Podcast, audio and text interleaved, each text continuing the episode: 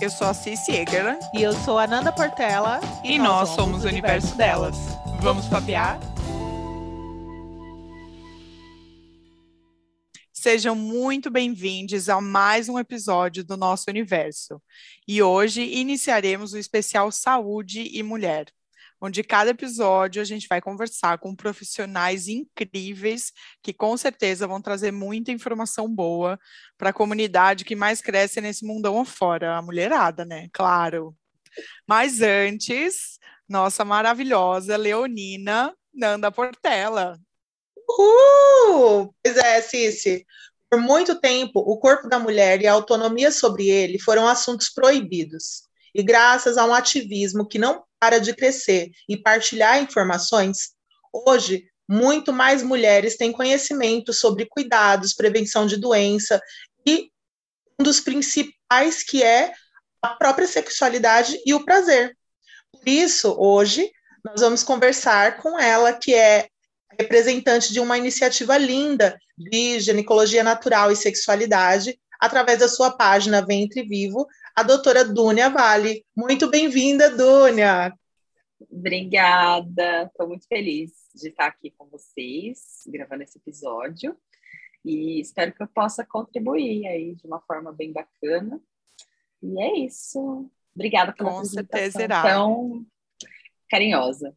Então, para dar aquela introdução, quando se fala em saúde da mulher, um dos primeiros temas que vem à mente são as pílulas anticoncepcionais. Isso mesmo, essa que a gente tomou desde sempre, mesmo sem ter uma vida sexual ativa por muitas vezes, e na realidade sem saber exatamente o porquê.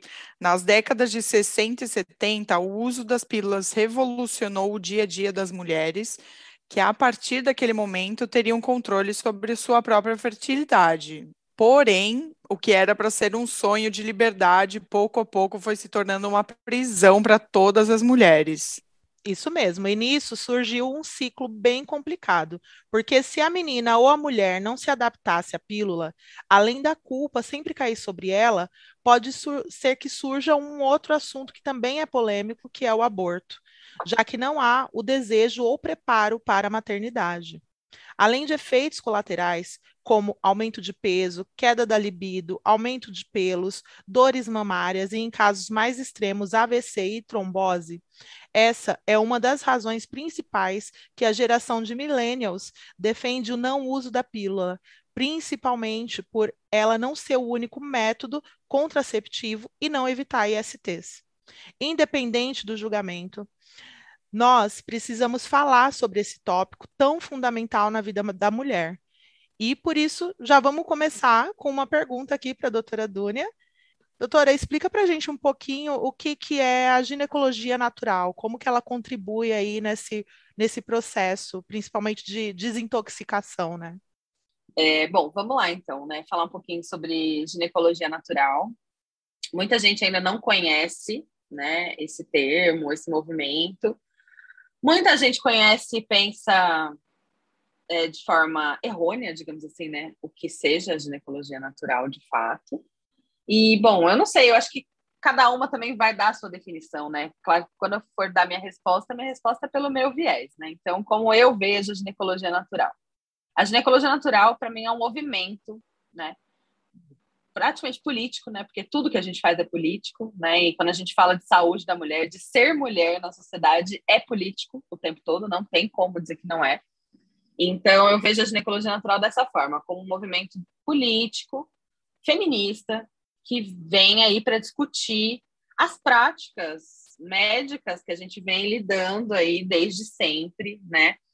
E eu, eu já escrevi até sobre isso no, no meu Instagram, que é o quanto a medicina, de modo geral, mas especialmente a ginecologia e a obstetrícia, gente, ela foi criada por homens, pensada por homens, executada por homens, que, assim, não sabem o que é aquilo, né? As práticas, assim, muitas vezes a gente olha e, tipo, nossa, que coisa horrorosa, né? Claro que é horroroso, gente. É obviamente que não foi pensado por uma mulher para outra mulher, né?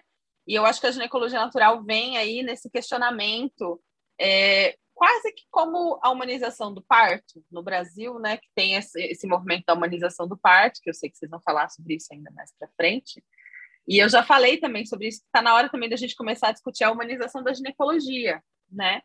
É, colocar a mulher no centro da consulta, no centro do atendimento, escutar mais as mulheres, o que, que elas querem, quais são os desejos dela, né? Em relação aos cuidados à saúde, é, o que, que é um bom método contraceptivo para ela, é, ajudar a gente a lidar com o nosso corpo e as suas características, né? A nossa ciclicidade, eu sempre falo muito, a gente é cíclica, essa é uma natureza fisiológica do nosso corpo. E como que a gente pode lidar melhor com isso? E a ginecologia natural, ela lida com plantas? Sim, ela lida com plantas também, né? A gente usa muito da fitoterapia, né? As plantas estão aí para nos ajudar e elas são capazes de ajudar a gente a curar e cuidar de muitas coisas, mais do que a gente imagina, né? De forma natural. Mas ela, a gineco natural não é só isso, né? A gente está ali para ver essa mulher como um todo. Eu costumo falar bastante nas consultas também, né? Que a mulher ela vai no, gineco, aí ela quase dissocia, né? Eu vim aqui ver se está tudo bem, como se do umbigo para baixo fosse uma área terceirizada né? O ginecologista olha e ele me fala se está tudo bem. Então, eu sempre falo que na, a gineco natural vê dessa forma, né? Que a gente não é só uma vulva, uma vagina, um útero, uma trompa, um ovário. A gente é tudo isso, mas a gente, né, tudo isso está incluído num corpo, né? E esse corpo pode se apresentar como uma mulher, pode se apresentar como um homem trans, uma pessoa não binária, aí já é outra discussão. E esse corpo que se apresenta de uma determinada forma está numa determinada sociedade, né, que está incluída numa coisa muito maior. Então, quem que é essa pessoa, como que ela vive, o que, que ela acredita, com quem ela se relaciona, como ela se relaciona, tudo isso impacta na nossa saúde física, mental, sexual, né? Então, a gineco natural vem para discutir esse olhar integral, né? Olhar como um todo né, essa pessoa e como que a gente pode cuidar dela da melhor forma e sem dar como solução única a pílula. Eu acho que aí entra aí na, na, na conversa, né, que vocês introduziram, que é o quanto a pílula virou uma panaceia para tudo, né? Eu costumo brincar que ai, vai de unha encravada, dor de cotovelo, toma pílula. Espinha, cabelo. tudo, tudo, tudo. Cólica, TPM, espinha, cabelo. Começou a menstruar, começou a não menstruar. Tipo, tudo se resolve com pílula, né? Eu acho que as millennials estão é, questionando exatamente isso. Tipo, gente, mas espera aí, não tem outra alternativa? Assim, é... ninguém me escuta, né? Ninguém me dá alternativas. Poxa, não é possível que não tenha outros caminhos, né? Eu acho que nasce um pouco daí, assim, essa indignação. Eu amei a, a questão da ginecologia natural, é, achei incrível, eu acompanhei muito pouco, é, e vou começar a acompanhar com certeza, porque, nossa, se tem uma pessoa que é totalmente contra qualquer remédio, essa pessoa sou eu. E eu hum. acho incrível, eu acho que como, como a gente disse, né, a gente veio de uma geração mesmo, onde a pílula era remédio para tudo, a gente tomava, mal sabia o porquê. É, eu, eu tomei por, durante 15 anos, vim me descobrir é, como mulher de uma maneira muito diferente depois disso, né? Vim conhecer a minha menstruação, acho que ainda é um processo, que ainda tem muito que, que o corpo fazer aí de detox, né? É, como é que a ginecologia natural aborda os, os métodos contraceptivos? Olha, você vai encontrar também diferentes abordagens, tá? Porque, obviamente, as pessoas não são iguais, as médicas não são todas iguais, algumas vão ver de uma forma, outras vão ver de outra, né? Então, você vai encontrar médicas que atuam na gineco natural, que não prescrevem de jeito nenhum hormônio, nem oferecem como uma opção, tá? E às vezes você vai encontrar algumas que, olha, existe essa opção, eu acho boa. Não, não acho boa, mas explicam que existe, né? Como, eu vou falar da minha parte, como é que é a minha consulta em relação à contracepção, tá? É, obviamente, acho que quem já me procura já não quer tomar hormônio, tá? Mas, quando eu atendo, por exemplo, uma adolescente, né, ela chega lá e quer saber sobre contracepção. Eu normalmente falo tudo. Eu, eu explico tudo que existe disponível, tá? Então, eu, eu já começo, eu divido. Olha, então eu vou falar de contracepção hormonal, vou falar de contracepção não hormonal. Aí eu começo, contracepção não hormonal. Olha, a gente tem um tipo combinado, que tem dois hormônios. Eu falo quais são os tipos que tem. Pílula, adesivo, anel, injeção. Aí, pílulas, é, métodos hormonais que tem um hormônio só. Ah, a gente tem aqui um diomirena, a gente tem injetável, a gente tem outra pílula. E aí eu vou falar dos não hormonais. Nisso eu falo de efeitos colaterais. Eu também, só que eu também não minto, né? Ah, nossa, isso aqui é maravilhoso, vai tornar a sua vida incrível. né? Tudo vai é, mudar. Tudo vai mudar, né? Isso eu também não faço. Eu também falo bastante. Olha, é, quais são os efeitos colaterais mais comuns? São esses. É, o que, que você pode esperar? É isso, né? Efeitos secundários, enfim. Então eu explico sempre tudo que está disponível. Mas normalmente, quem me procura não quer contracepção hormonal. É muito raro. Né? Eu tenho pouquíssimas pacientes que às vezes ainda estão em método hormonal por, sei lá, ainda estou com medo, ainda não é momento, não, não quero colocar DIU, enfim, cada uma tem o seu caminho também, né? Eu acho que a gente tem que, tem que respeitar, né? Não, eu não quero ser a pessoa que julga a mulher também que está usando um método hormonal. Acho que também esse não é o caminho, né? É assim que eu vejo. Tá. E aproveitando já, Dunia, que a gente falou sobre essa questão das mulheres que te procuram e tal, tem alguma idade que é melhor para a menina que começou ali a se desenvolver procurar uma médica? Olha, não tem uma evidência científica clara falando sobre isso, tá? É, o que os guidelines vão falar é assim, em algum momento após a menarca, antes do início da vida sexual, né? Então, após a primeira menstruação, antes do início da vida sexual. Não existe um consenso sobre isso. Mas o que eu gosto bastante de frisar é, primeiro, menstruar não é um evento médico. Menstruar não é doença. Então, você que está ouvindo, que tem uma filha adolescente ou pequena e qualquer coisa do tipo, né? Não precisa se apavorar quando ela menstruar. Isso não é um evento médico. Menstruar é um evento familiar. É, não é porque ela menstruou que ela está doente, que ela precisa ir ao médico. E muitas vezes aí é que é o o ponto de, ai, tá com muita cólica, coitadinha, ela é muito nova, melhor começar a tomar pílula. E aquela, é uma criança, muitas vezes, né? Às vezes a gente tem uma menina de, sei lá, 10, 11 anos, que acabou de menstruar, e aí já vai tomar uma medicação que vai bloquear o ciclo dela. Assim, isso, isso pode trazer consequências né, a longo prazo, gente. E, mais uma vez, é a medicalização do que não é doença, né? Então, não precisa entrar em pânico, tipo, ai, menstruou, preciso levar no ginecologista o que eu vejo muitas vezes é que as mães, as mulheres que são mães, elas meio que, as, dependendo de como elas são, elas querem meio que terceirizar certas conversas, né? Eu não quero falar sobre sexo com a minha filha, não quero falar de contracepção, não quero falar do corpo dela, então eu vou terceirizar e vou levar ao ginecologista. Que pode ser uma experiência boa, dependendo do gineco, da gineco que você encontrar, né? Mas de modo geral, a gente sabe que tem uma grande chance de ser uma experiência horrível, né? No, no na maioria dos casos, assim. Então, tomar muito cuidado também, às vezes, né? Em querer terceirizar pode acabar sendo um tiro no pé, assim, eu acho. E conversar, deixar o caminho aberto, eu acho que é a melhor opção, sabe? Olha, filha, você tá menstruando, é, e outra, se você não sabe, né, vai, pra, vai atrás de quem sabe, vai dar um livro para ela, vai escutar podcast, né, é, ler textos de quem fala sobre isso, vai aprender recursos para você poder passar isso para sua filha, para sua sobrinha, para sua priminha, sei lá, né? E deixar esse caminho aberto. Olha, você está menstruando agora, seu corpo está mudando, vou te dar. Tem um livro que fala sobre isso, pode te ajudar. É, existe um profissional que pode te ajudar, chama ginecologista, que cuida só dessa parte. Se você quiser, um dia eu posso te levar, mas eu não quero que você se sinta forçada, né?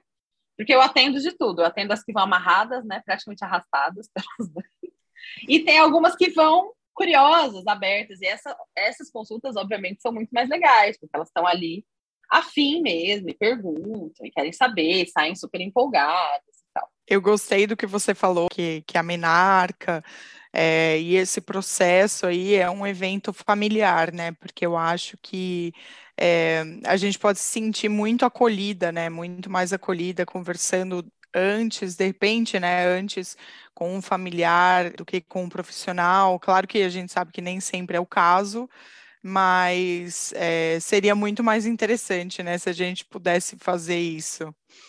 Eu queria te perguntar também, Dúnia, como é que está a questão é, da mulher achar que a vulva tem que ter um padrão, que tem que ter um cheiro padrão, que tem que ter uma cor padrão. É, isso aos poucos vocês estão conseguindo desmistificar ou ainda é um tabu muito grande? Tem, tem. E mais uma vez, né? Não adianta eu falar uma coisa aqui, porque nesse sentido eu também acho que eu atendo uma bolha, né? Eu atendo uma bolha, eu convivo com uma bolha, eu escuto coisas dentro da minha bolha, consumo coisas dentro da minha bolha cor-de-rosa, né? Que eu brinco, ou bolha arco-íris, né? E não é, e às vezes eu até esqueço que essa não é a realidade, né? Às vezes a realidade vem e dá um murro na minha cara, assim, tipo, nossa, calma, ainda é uma discussão, né? É, esses dias eu até descobri um site, assim, a gente estava tendo uma discussão num grupo de gineco, de ginecologistas que eu tenho, assim, né? E fui dar uma pesquisada, descobri um site de uma clínica nos Estados Unidos, gente, assim, assustador o site, assim. É, vendendo muitos procedimentos para vulva, assim, mas muito. Coisas que, assim, eu nem conheço, porque é isso, como não está na minha bolha, tem coisas que eu nem sei que existem. Aí eu fico sabendo depois, eu fico muito chocada, né? Então, esse negócio de lipoaspiração no monte pubiano, né? Porque ah, tem algumas que tem é, o monte pubiano mais gordinho, normal, gente, normal, né? E, ou os grandes, os lábios externos, né, mais gordinhos, entre aspas. Então, tem lipoaspiração para isso, tem botox para levantar a glande do, do o, o prepúcio da glande do clitóris. Tem um médico dermatologista aqui em São Paulo, muito badalado, que faz uma cirurgia de. Como é que é, gente? Esqueci ele fala que existe fimose do clitóris, tá? E aí ele fala que esse é um diagnóstico que, nossa, muitas mulheres têm e não recebem, e aí, graças a ele, ele vai lá e ele opera e ele recupera o prazer dessas mulheres, sabe? Então, assim, um discurso mega problemático, né? É, o cara nem é ginecologista, o cara é dermatologista. Existe uma discussão bem grave em torno disso, né? Como é que você avalia o clitóris de uma mulher? Porque o nosso clitóris, quando a gente fica excitada sexualmente, ele chega a triplicar de tamanho. Então, no consultório, como é que você sabe se aquele clitóris é funcional ou não? Você masturba a mulher no, no consultório? Ou você pede para ela se masturbar no, no, seu consultório?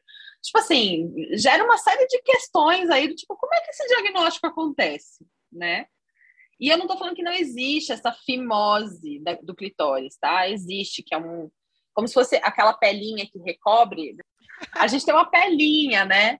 Que uhum. recobre a glande do clitóris. Tudo bem. E quando a gente fica excitado, o clitóris cresce e ele fica mais para fora. Tudo bem. Existe, existem, de fato, algumas mulheres que têm essa pelinha mais grudada no clitóris mas isso está associado a doenças muito específicas, tipo, é raríssimo. Não é assim como ele fala que é comum, né? Então, volta e meia, a gente descobre essas coisas assustadoras acontecendo por aí, né? Laser para clarear, cirurgia para diminuir, né, lábios internos, mutilações, né? Porque é, esses dias que a gente estava discutindo, inclusive, esses procedimentos do clitóris, né? surgiram num grupo aí, nesse grupo de ginecologistas que, que eu tenho.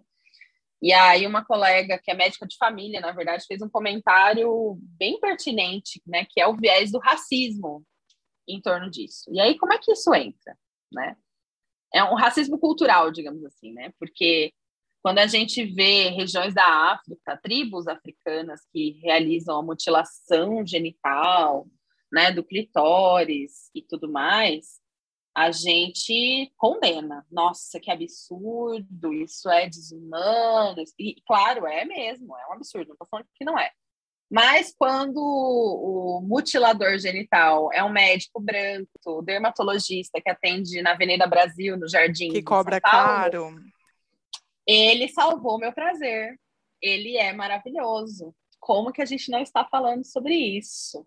nossa, o meu ginecologista é um negligente com o meu prazer, por que, que ele não me ofereceu isso, né? Enfim, então tem esse viés também.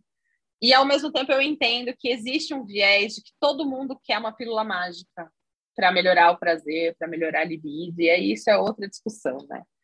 É, enfim, então sim, ainda tem muita coisa bizarra acontecendo nesse mercado, né, nessa indústria que diz que a nossa vulva, nossa vagina, nosso clitóris, nosso tudo lá embaixo pode melhorar, pode ser mais bonito, padronizado, né, na verdade. Acho que a gente já falou é, bastante sobre isso também no especial de sexualidade e empoderamento.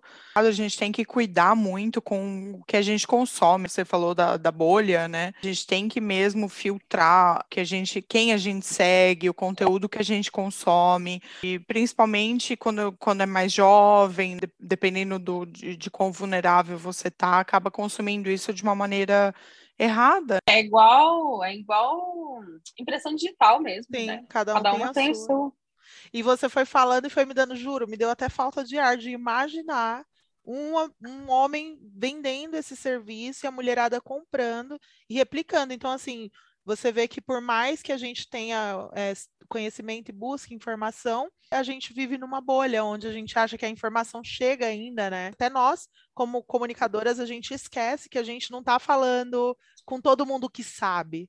É, tem uma questão que é até uma das perguntas que eu já vou aproveitar para fazer, que é o ressecamento vaginal como que as mulheres é, elas podem identificar é, quando começa a doer na hora do sexo, tem alguma coisa que pode ajudar o ressecamento, né? A gente foi tão condicionada a fingir orgasmo que a gente já não sabe mais quando tá seco, quando não tá, quando é dor, se isso é normal. Bom, ressecamento vaginal, é, aí a gente já pode falar, destrinchar bastante, né? Primeiro, tem duas fases da vida da mulher em que o ressecamento vaginal seria considerado fisiológico, dentro de uma naturalidade. O que, que é isso? Quando a gente está amamentando, é natural que a vulva, a vagina fiquem mais ressecadas.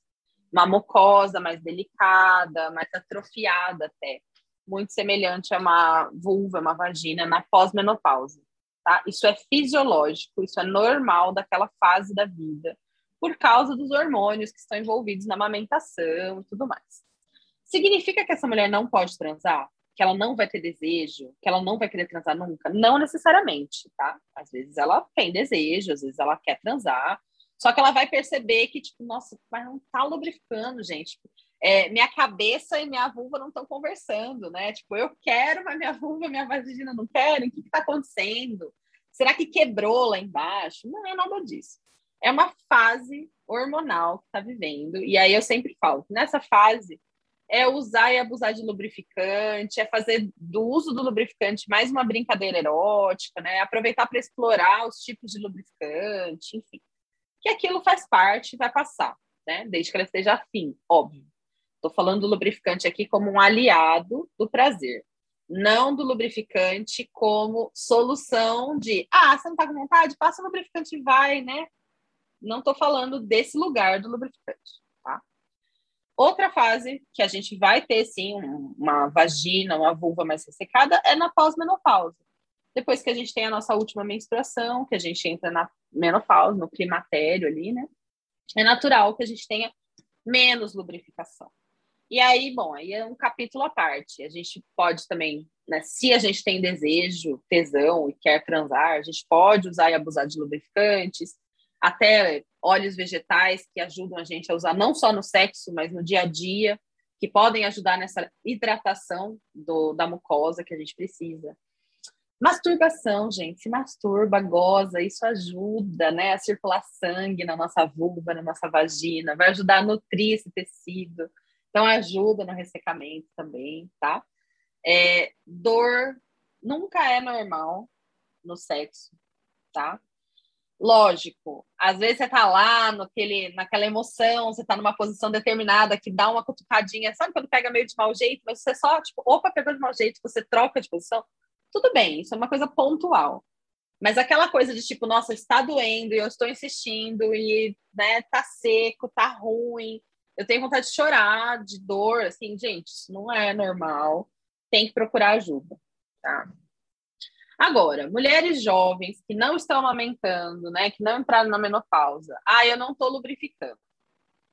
Aí também a gente vai abrir um leque. A gente precisa investigar.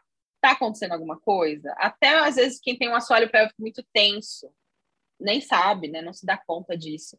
E aí a gente pode precisar da ajuda da fisiopélvica, por exemplo, né, da fisioterapia pélvica. É, quem tem um assoalho muito tenso, às vezes tem dificuldade de lubrificar, né? Mas normalmente está muito relacionado à excitação também, né, gente? Às vezes é um relacionamento de longo prazo, aí é aquele sexo performático, aquele sexo voltado para penetração, que a gente sabe muito bem como é que é, né? O cara dá uma encoxada enquanto está lavando a louça e acha que você já está super no clima e já quer vir para cima, e tipo, meu, o tempo da mulher não é esse, o tempo da mulher é outro, não adianta, né?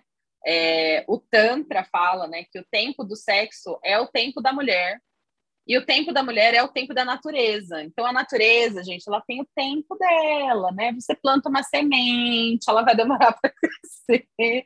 Então, o tempo da mulher é o tempo da natureza, né?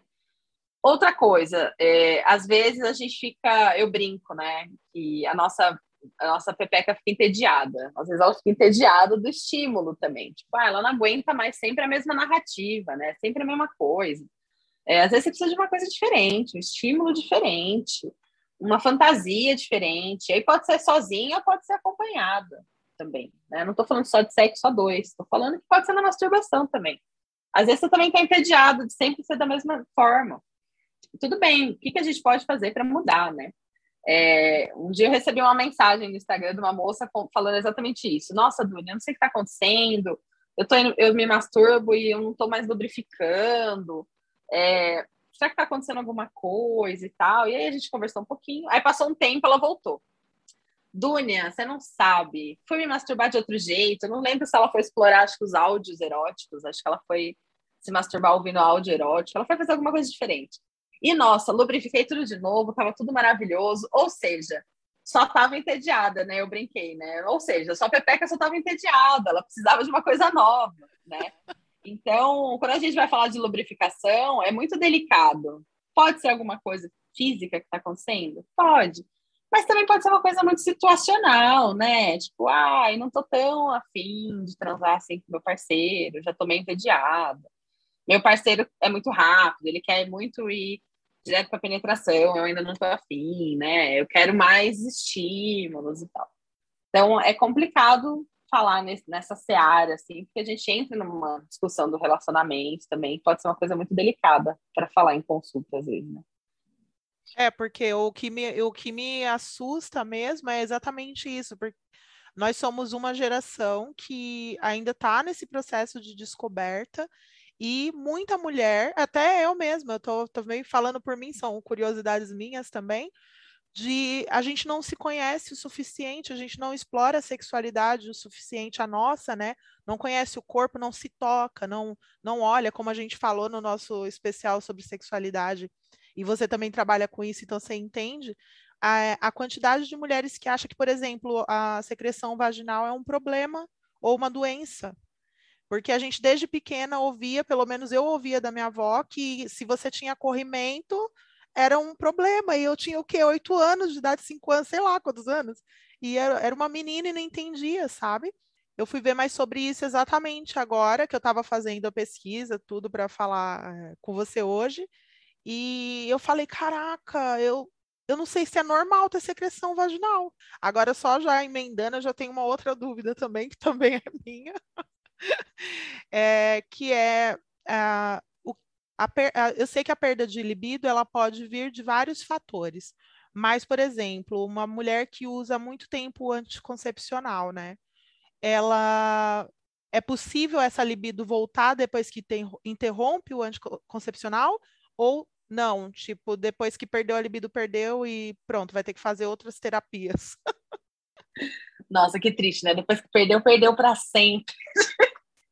Gente, já pensou se fosse assim? Que, que terror! É uma, Ai, tipo, dramático, né? Desespero. tipo, uma, tipo uma fogueira que você recebe. Se você deixar apagar, nunca mais acende.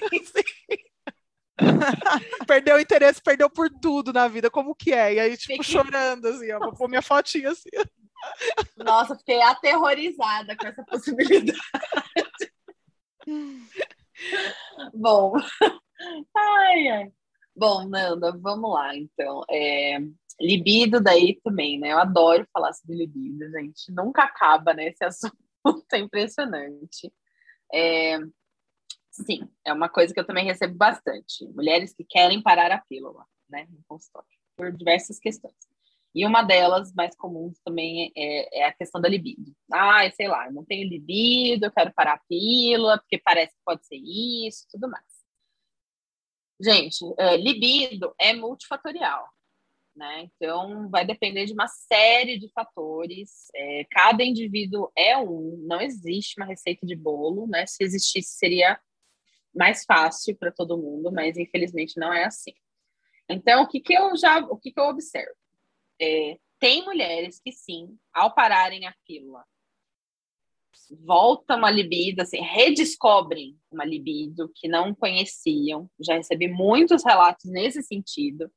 É, inclusive, um dos mais marcantes que eu recebi é de uma seguidora, assim, que me acompanha já há muito tempo, a gente conversa há muito tempo no direct, e ela falou que ela tomou muitos anos de pílula, e que ela até se considerava assexual, de tanto que ela realmente, assim, não tinha atração sexual, é, sexo não, não fazia parte do, do rol de experiências, né, que o cérebro dela considerava interessantes, assim. Tipo. E aí ela viveu muitos anos assim, achando, questionando até se ela era realmente assexual, se ela não tinha interesse em sexo. E aí ela parou a pílula, muito antes da gente conversar e tudo mais. E aí ela fala que quando ela parou a pílula, ela redescobriu essa sexualidade dela. E aí, a ponto dela começar a achar que ela talvez seja até pansexual. Ela descobriu que ela gostava mesmo era de tudo. Ela teve experiência com tudo, todos, todos que vocês possam imaginar, né? Mas isso é uma experiência dela. E teve um caminho dela também. E isso é uma coisa que eu acho importante também a gente frisar, né? Que as pessoas, elas percorrem os seus próprios caminhos, né? A gente tem as nossas buscas. Poxa, eu vou fazer uma vivência, eu vou ler esse livro, eu vou escutar essa pessoa que fala sobre isso, né? Eu vou atrás de um repertório para me ajudar a lidar e construir isso, né? Eu sempre falo também que esse caminho da sexualidade não é uma coisa que às vezes cai no colo, né? Às vezes a gente fica imaginando que é um negócio que cai no nosso colo, de, ah, nossa, você é super transante e bem resolvida com a minha sexualidade, é, da noite para o dia, né? Eu quero que caia aqui no meu colo, ou eu mesmo na consulta, né? Eu vou na consulta hoje e, nossa, eu vou sair de lá, essa médica vai me dar a solução, vai cair no meu colo. Não é assim, né? É um caminho muito mais individual. individual. Então, a gente tem relatos assim. E a gente também vai ter relatos que, ah, olha, parei a pílula, melhorou um pouquinho, mas não é tudo isso, né? E por que, que isso acontece?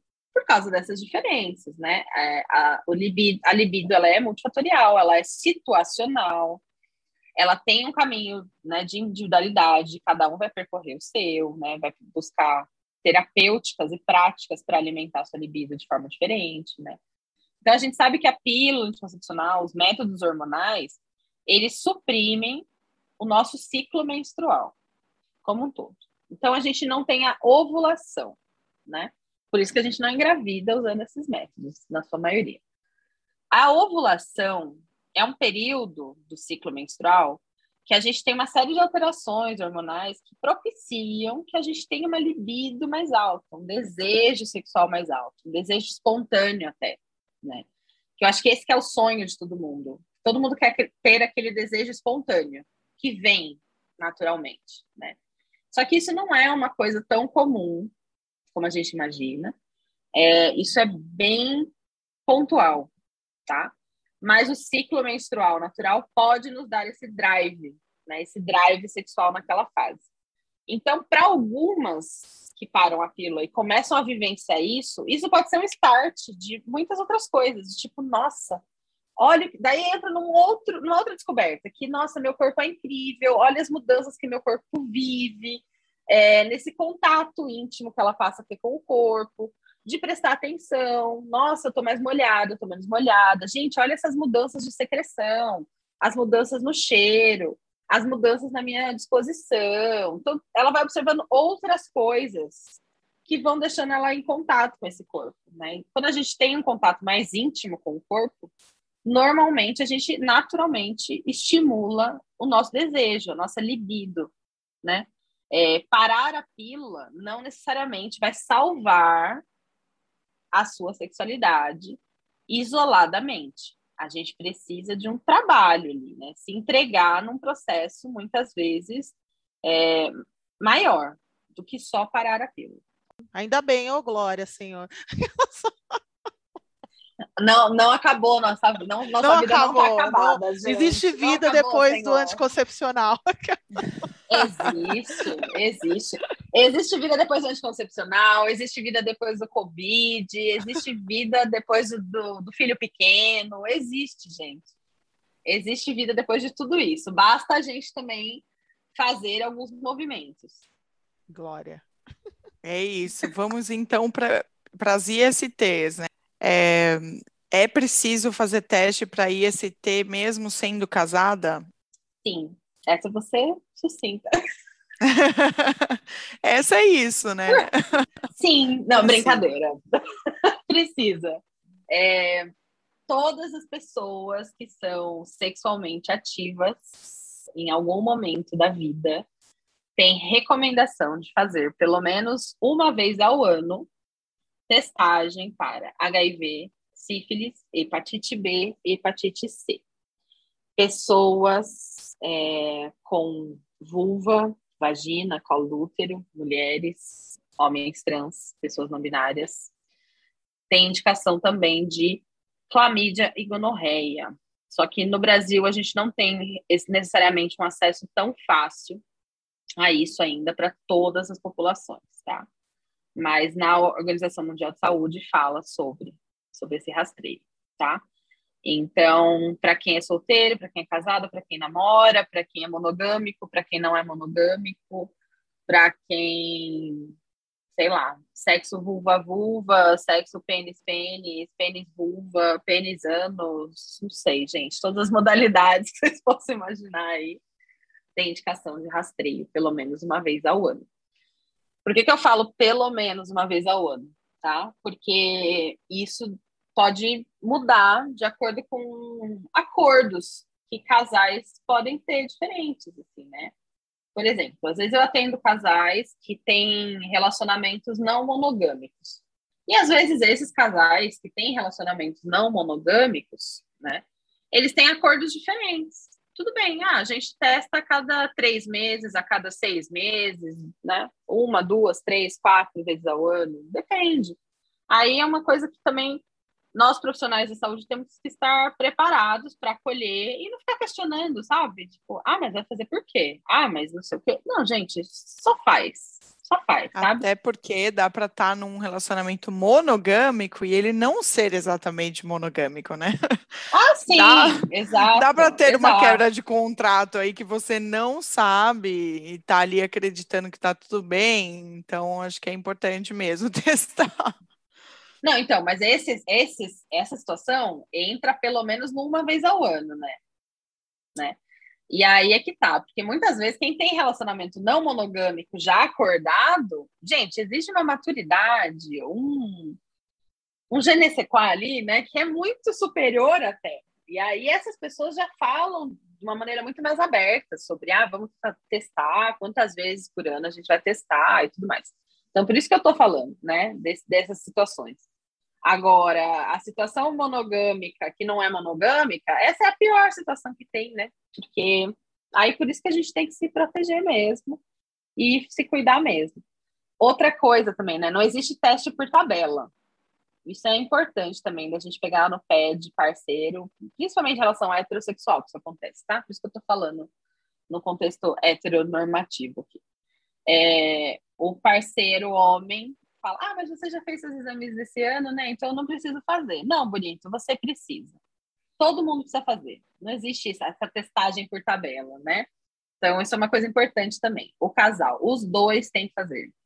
É, já desde sempre, já desde os contraceptivos, a gente que tinha que tomar para não engravidar. E hoje a gente já questiona se o homem não pode se proteger de não engravidar. Então, assim, é, são os questionamentos que vão surgindo, mas falando ainda das ISTs, e uma das razões principais de, de HPV é, são esses relacionamentos monogâmicos, não monogâmicos, porque o, alguém traz essa, essa IST para dentro da relação. É, o que que, além da testes, né, tem a vacina de HPV, é, tem vacina para outras ISTs, Dunia, ou a, hoje só tem para HPV? Nanda, só para falar um pouquinho né, do HPV, é, eu acho que também a gente precisa tirar um pouco esse estigma do HPV, tá? O HPV é uma questão importante para gente que tem colo do útero, né? Super importante, é, porque é normalmente para o nosso lado que a coisa complica,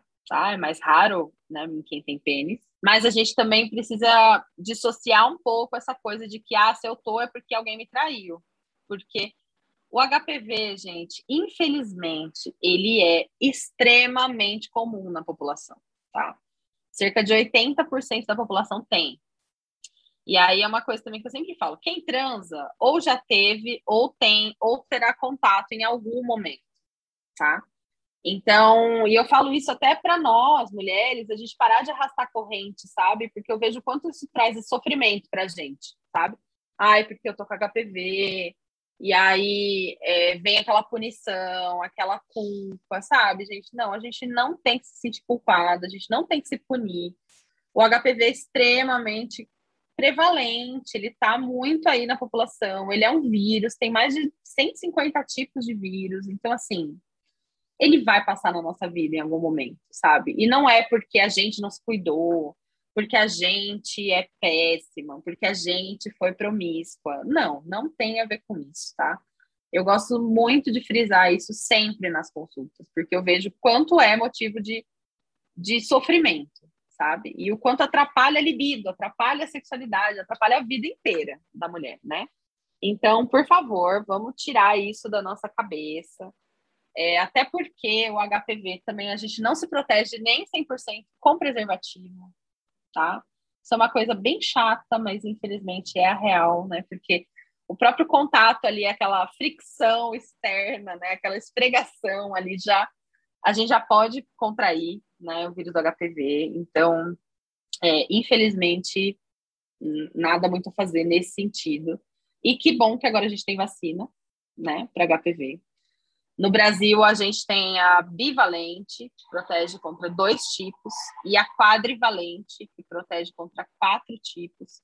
E nos Estados Unidos já tem para nove tipos, então em breve deve chegar aqui também, né? Porque tudo é um movimento, tá? É, aí você pensa, poxa, mas só quatro, só nove, tem mais de 150, né?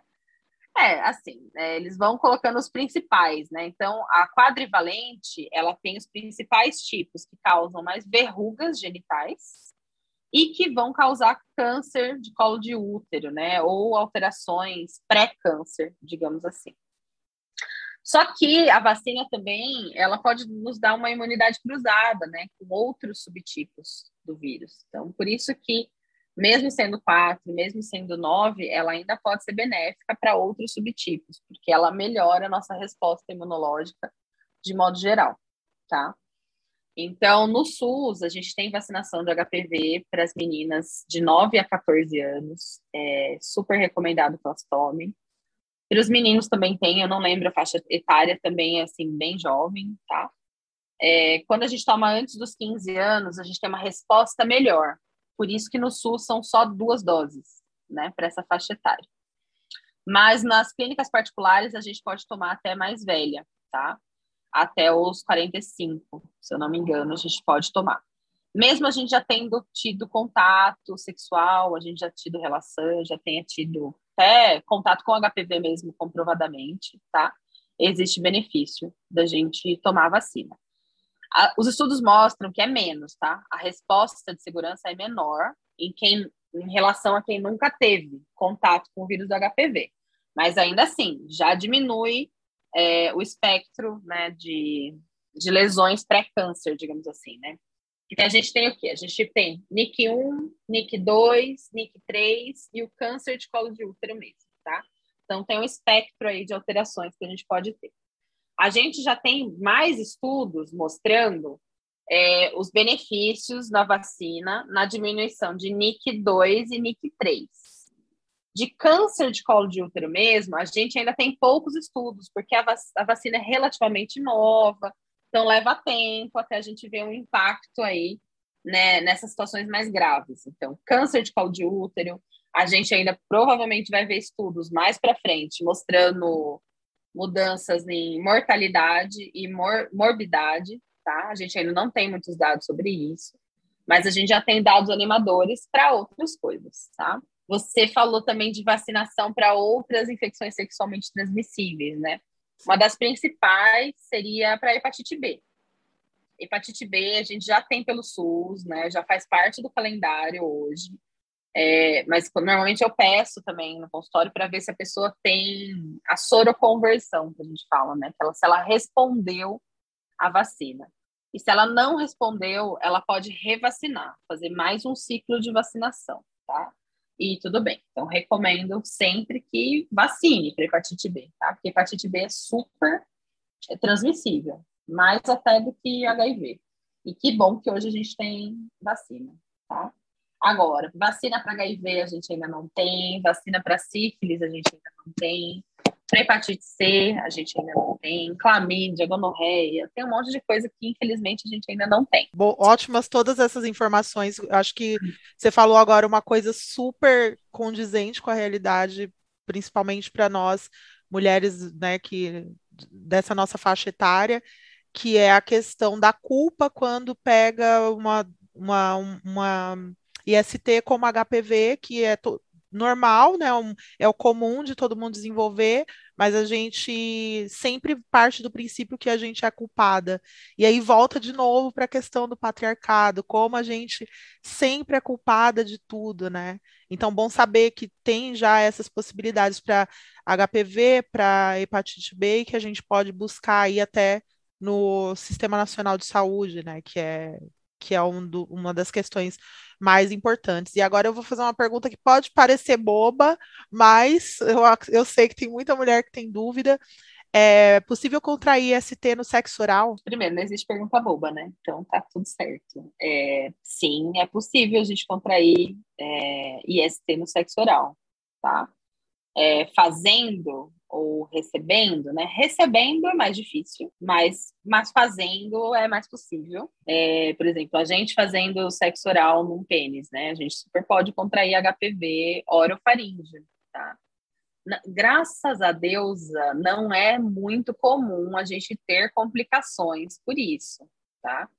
Mas quando dá, é um negócio bem chato, tipo, bem chato mesmo, assim. É possível ter verruga, né, na garganta, então também está relacionado com câncer de garganta, o HPV, então tudo isso também acontece, tá? Não é tão comum, mas é possível, infelizmente, tá? que mais? Sífilis a gente pode pegar, HIV também a gente pode pegar, principalmente se a gente tiver com algum alguma ferida na boca, né, algum machucado, escovou o dente, por exemplo, né, escovei o dente e fui fazer sexo oral é, pode parecer bonitinho, pode parecer higiênico, mas aumenta o risco de contrair IST, porque na hora que a gente escova, é, às vezes a gente não percebe, mas a gente faz micro abrasões, né? Micro fissuras assim na mucosa. Então a gente deixa a mucosa mais frágil para contrair uma IST, né?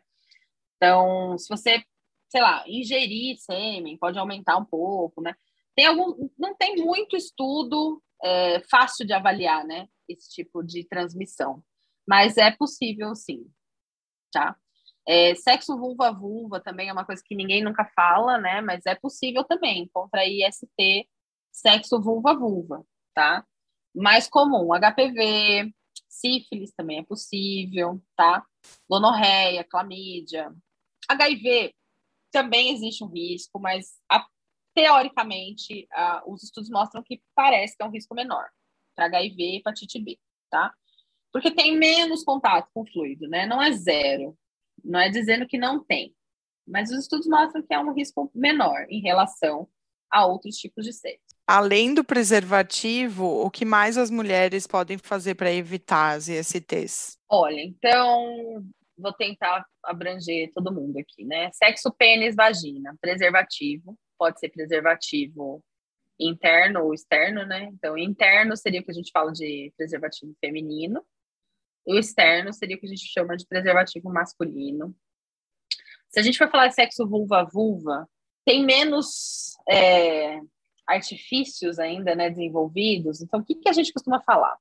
Tem um produto, é, acho, que é, acho que ele é odontológico, de dentista. É um silicone, assim, que a gente estica, né? Ele chama Dental Dam. Então, muitas mulheres que fazem sexo com mulheres usam isso, tá? Como se fosse um plástico mesmo, que você estica, ele é bem fininho, assim, ele é bem sensível. E você estica, coloca na vulva para fazer sexo oral, por exemplo. Ou tá ali na hora, no afã da emoção, você não tem nada, arranja um preservativo masculino, uma camisinha comum, e você arrebenta, pode usar com a mão mesmo, já fiz esse teste. Você arrebenta aquele aro mais durinho com a mão, tira aquele aro mais durinho, né? E abre a camisinha. Abre, ela vira também um retângulo, assim. Você pode esticar e usar aquilo como um, um protetor ali no sexo oral. Sexo vulva-vulva, né? Na fricção, esfregação, tesourinha, enfim. Você tem algumas calcinhas, assim, né? De, de silicone, de látex, que eu já vi que algumas mulheres usam, assim, né? Para fricção mesmo, vulva-vulva, tá? É uma possibilidade. Sexo, é, sexo anal, não preciso nem dizer, é um dos sexos que mais tem risco de, de IST, então preservativo sempre, sempre, sempre também, tá? Além disso, cuidado com divisão de brinquedos, né, de vibrador, né, apetrechos eróticos, assim. Cuidado com, essa, com esse compartilhamento. Também pode ser um meio de, de contrair IST, tá? Mulheres que fazem sexo com mulheres, ou também homens, né, que fazem sexo com mulheres, cuidado com as unhas, unhas mais curtas, cuidado não machucar, porque daí sangra, também aumenta contato, né? Que mais? Lembrar que algumas ISTs são por sangue também, né? E fluidos de modo geral. Então, lembrar, cuidado onde você vai fazer uma tatuagem, ver se é um lugar de confiança, bonitinho, né? A gente pode ter contato com sangue também, né? Então, hoje no Brasil é muito difícil através de transfusão sanguínea, mas pode ser uma maneira da gente contrair, né? HIV, hepatite, sífilis, mas é muito difícil. A gente no Brasil tem um controle muito bom sobre isso, assim.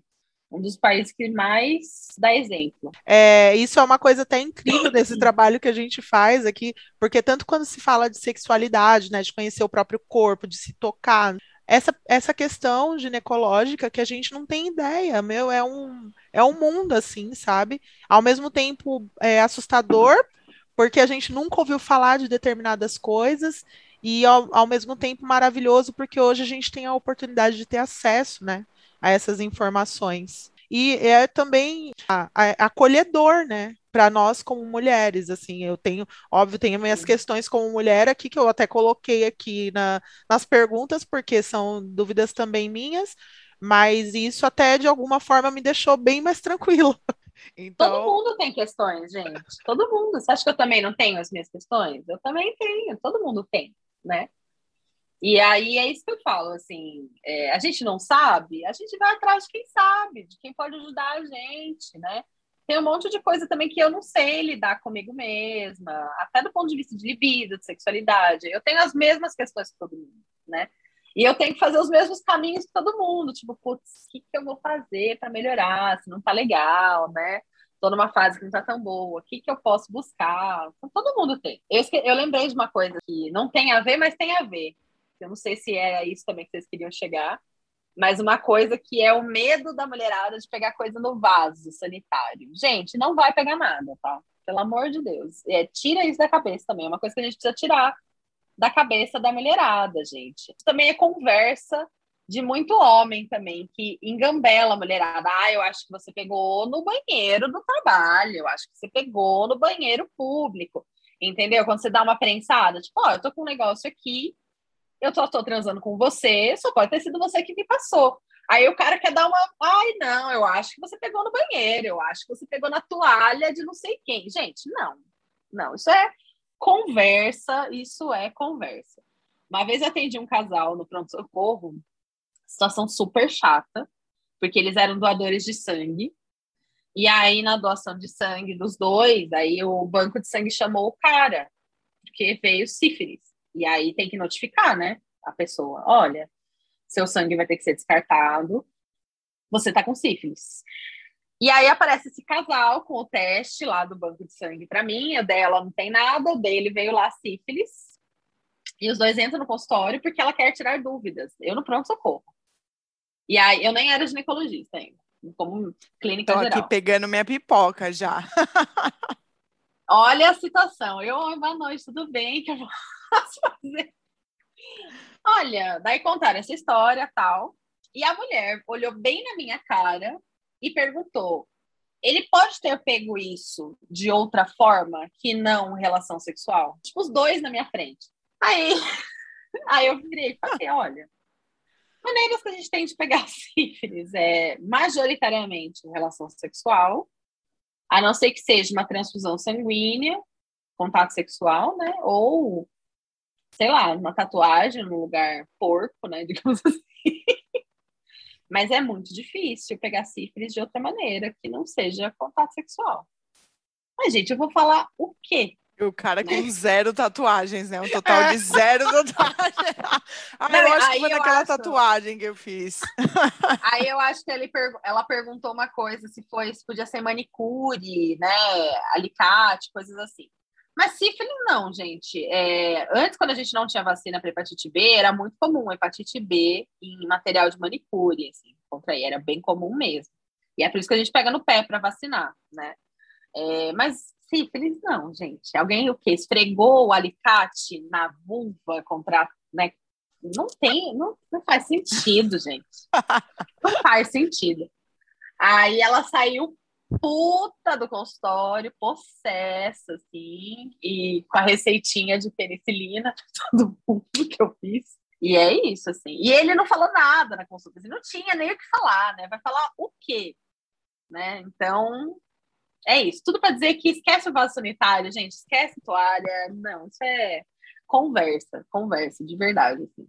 Gente, Com céu, certeza. tô- tô Eu tenho mais uma pergunta para fazer antes da gente encerrar. Tem milhões, né? Mas tem uma aqui também que, que eu achei interessante, que é quais cuidados que você falou da hidratação, né? O importan- a importância de hidratar a vulva, ah, até com, com, com óleos, né? E eu queria saber se tem algum outro, é, outro, algum outro cuidado que você indica, assim, para alguns cuidados diários, né, para vulva, ou algum cuidado até com, né, com o útero, a saúde do útero de um modo geral. Ah, amado, se a gente for falar de um modo geral, eu vou ficar aqui até amanhã falando. E tem Então, várias com o tempo. pequenas- Não, porque, sério, no modo geral, cuidar da nossa saúde, ah, gente, passa por um monte de coisa, mas tá bom. Eu vou falar só de higiene íntima, então, tá? De cuidados com a vulva, vou meter a isso, porque tem muita dúvida ainda, né? Ah, eu la- lavo de tal jeito, tá errado, tá certo, uso isso, uso aquilo e tal. E a ginecologia natural também vem um pouco aí para nesse mesmo movimento de questionar para que tanta coisa, para que tanto produto, né? Porque isso, se você for entrar na farmácia, se você for lá na- nas prateleiras, você vai achar, meu, no mínimo uns 10 produtos destinados para nossa vulva, assim, né? Desodorante, sabonete. Entre sabonetes de mil tipos, desodorantes de mil tipos. Ah, nem pensei nos lencinhos ainda, né? Tem os lencinhos, não sei como. Porque imagina só, você vai fazer um xixi durante o dia, não vai passar um lencinho, né? Sei lá eu, o que, que as pessoas pensam. E aí, às vezes, com sorte, você acha um sabonete pensando na higiene íntima do homem, assim. Às vezes tá lá escondidinho num cantinho, assim, tem um sabonete. Que não deve ter muita saída, né? Nem nunca vi. É, então, tem gente que nunca nem viu. Eu, como às vezes estou sempre indo olhar, eu sempre vou olhar, gente. Quando eu entro em farmácia, eu sempre vou ver o que, que tem, o que, que tá acontecendo, até para eu saber o que, que tá rolando, assim, né? Aí já achei um sabonete para higiene íntima masculina. É, o que eu falo muito assim nas consultas, eu acho também que a gente tem que tomar cuidado para não cair na cagação de regra. A gente tem que tentar cada vez mais sair dessa caixinha, né? Então, é, agora em termos de saúde, não acho que seja benéfico benéfico, maravilhoso para a nossa vulva a gente submeter ela a um uso de sabonetes íntimos, né? Esses super químicos, várias vezes ao dia, em todos os banhos. Isso é uma coisa também que eu falo, né? As brasileiras, gente, quando tá muito quente, às vezes elas tomam três banhos por dia. Dois, três banhos por dia. Todo dia. Então, eu sempre trabalho nesse sentido, assim, na consulta. Você já imaginou você tomar três banhos por dia, todo dia? E aí, em todo banho, você vai lá e você esfrega a sua vulva, né, com vontade, num sabonete cheio de produto químico e tudo mais. Será que isso pode ser realmente uma boa ideia? E aí a maioria pensa, nossa, realmente, acho que pode ser um exagero, né? principalmente aquelas que já estão com queixa, sabe? Tipo, ah, eu tô tendo muita coceira, ardência, ressecamento. Aquelas que já estão queixando que está acontecendo alguma coisa. E uma das coisas que eu já falo é: vamos tentar diminuir, então, o uso de coisas na vulva, né? Você gosta muito de usar um sabonete íntimo, né? Um, seja esses de farmácia, e agora tem umas que também vem, ah, mas eu uso um sabonete íntimo natural, não sei o quê. Eu não gosto que a gente saia de uma caixinha entre outra. Então, eu também sempre falo, mesmo que seja natural, você gosta muito? Algumas falam, ah, eu gosto. Então, vamos tentar diminuir. Então, tenta usar três vezes na semana, em um banho do dia, por exemplo. Segunda, quarta e sexta, no banho da noite. Aí você usa. Aí dorme sem calcinha. Isso é uma coisa legal também de autocuidado, né? Você perguntou quais cuidados que são legais. Gente, dormir sem calcinha é muito bom para a saúde íntima. Se você não pode dormir sem calcinha, às vezes você, sei lá, compartilha o quarto com alguém, né, num lugar de não muita privacidade, não sei. Usa um shortinho de pijama, uma coisa bem velhinha, assim, uma coisa bem, sabe, bem soltinha. A coisa mais suave que você tiver, que deixa a sua vulva respirar mesmo, né, para ela encontrar esse equilíbrio né, naquele período da noite. Aqui, isso é muito bom para a saúde íntima, né? Então, por exemplo, diminuir esse uso de sabonetes na vulva. Lava só com água morna no chuveiro e dedo, né? Passa os dedos, passa a mão para limpar ali toda aquela mucosa. É, ela não vai ficar fedida, é uma coisa que as mulheres ai, mas não vai ficar fedida. Não vai, gente. Isso é coisa da nossa cabeça. Assim, ela vai ter cheiro de vagina, vulva. Isso não tem jeito. Você pode passar Chanel número 5 ali, que não tem como, né? É, lava bem, sem dó, virilha, região onde tem pele normal, pelo, né, monte pubiano, você pode passar sabonete normal, esfregar com buchinha, virilha, monte pubiano, isso tudo normal. Né? Região do ânus, beleza, passa sabonete por fora, tudo bem. Agora, a mucosa, que é uma coisa tão sensível, cuidado, passa só água mesmo e tal. Faz um teste de diminuir um pouco, né? Vai usar, testa o sabonete neutro, vai testando coisas que você pode usar de vez em quando, tá? Mas sair um pouco dessa noia de ter que ficar esfregando toda hora, porque às vezes aquilo não tá te fazendo bem, né? É, é isso, assim. É, do ponto de vista também da, do natural, né? Outra caixinha que eu tenho visto também é passar óleo de coco na vulva. Ah, eu fa... ou então cápsula, faz cápsula, né? Faz um, um óvulozinho e usa dentro da vagina todo dia e tal.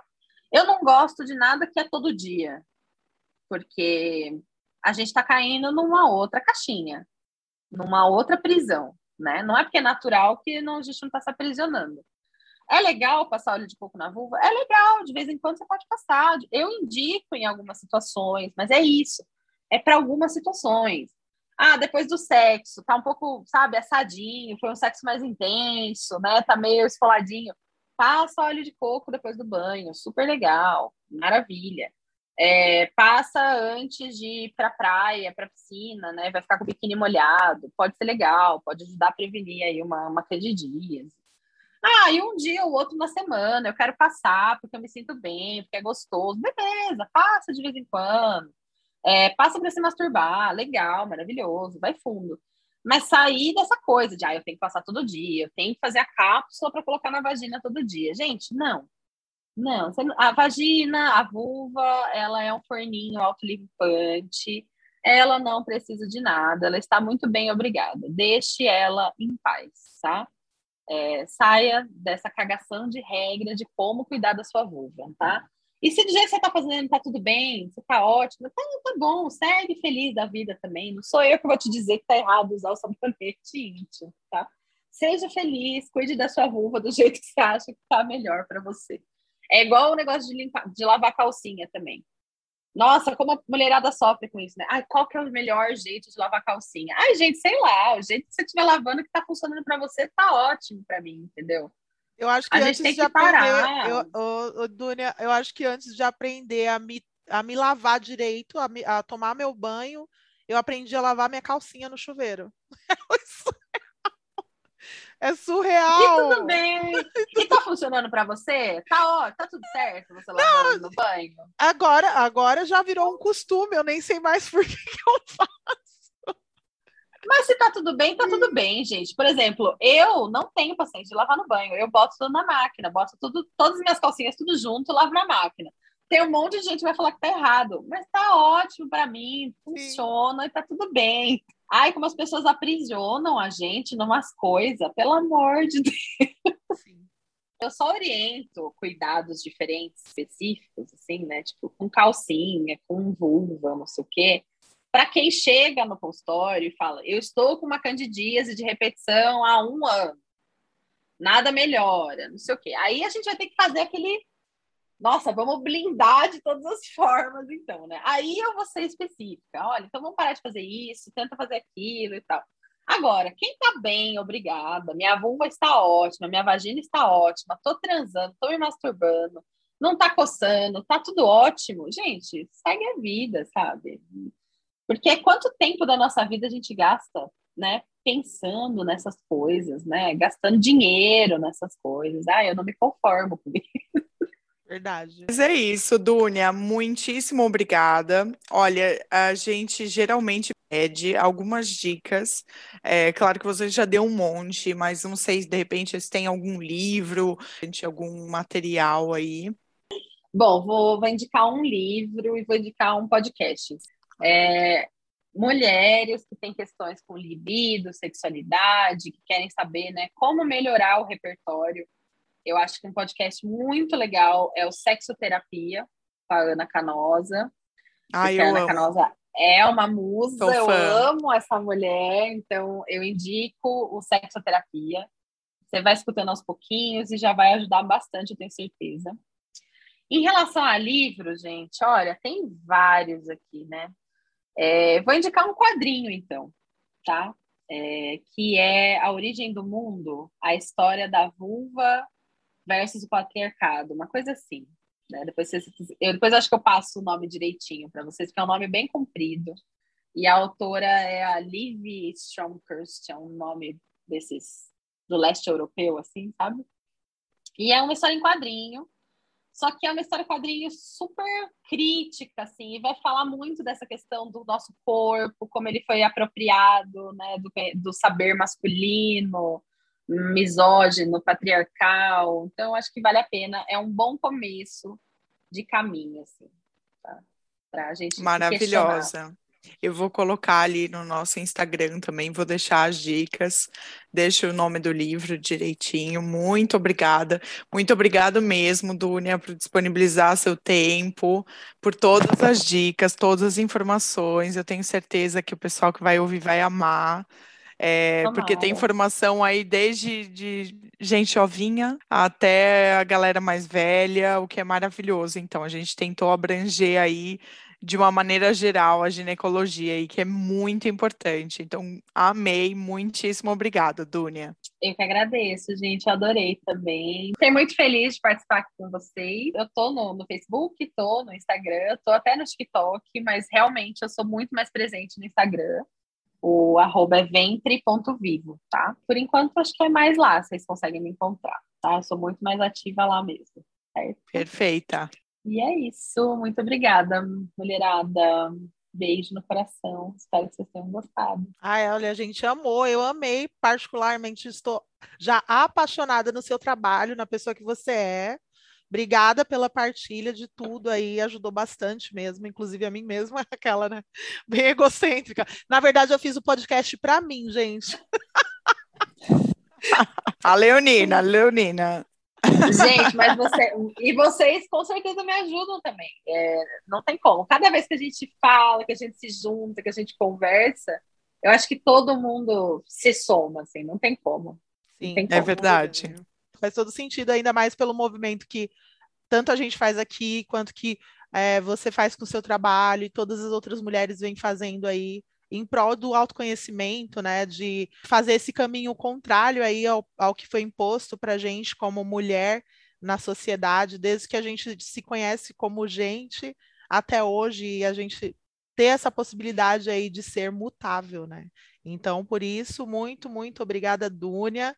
Cici já sabe até a próxima, né? Porque pronto, a gente está sempre por aqui no universo. E para vocês, eu deixo aqui a nossa frase que eu espero que faça sentido. Precisamos normalizar as nossas necessidades e pensar em nós como um corpo integrado, onde tudo acontece no seu templo quando é tempo. Então, conheça o seu corpo e os seus estímulos. Só você pode viver o prazer de ser você. Se autorize a sair das prisões sociais e mentais coloca as periquitas para voar, gente. Até a próxima. Beijinho!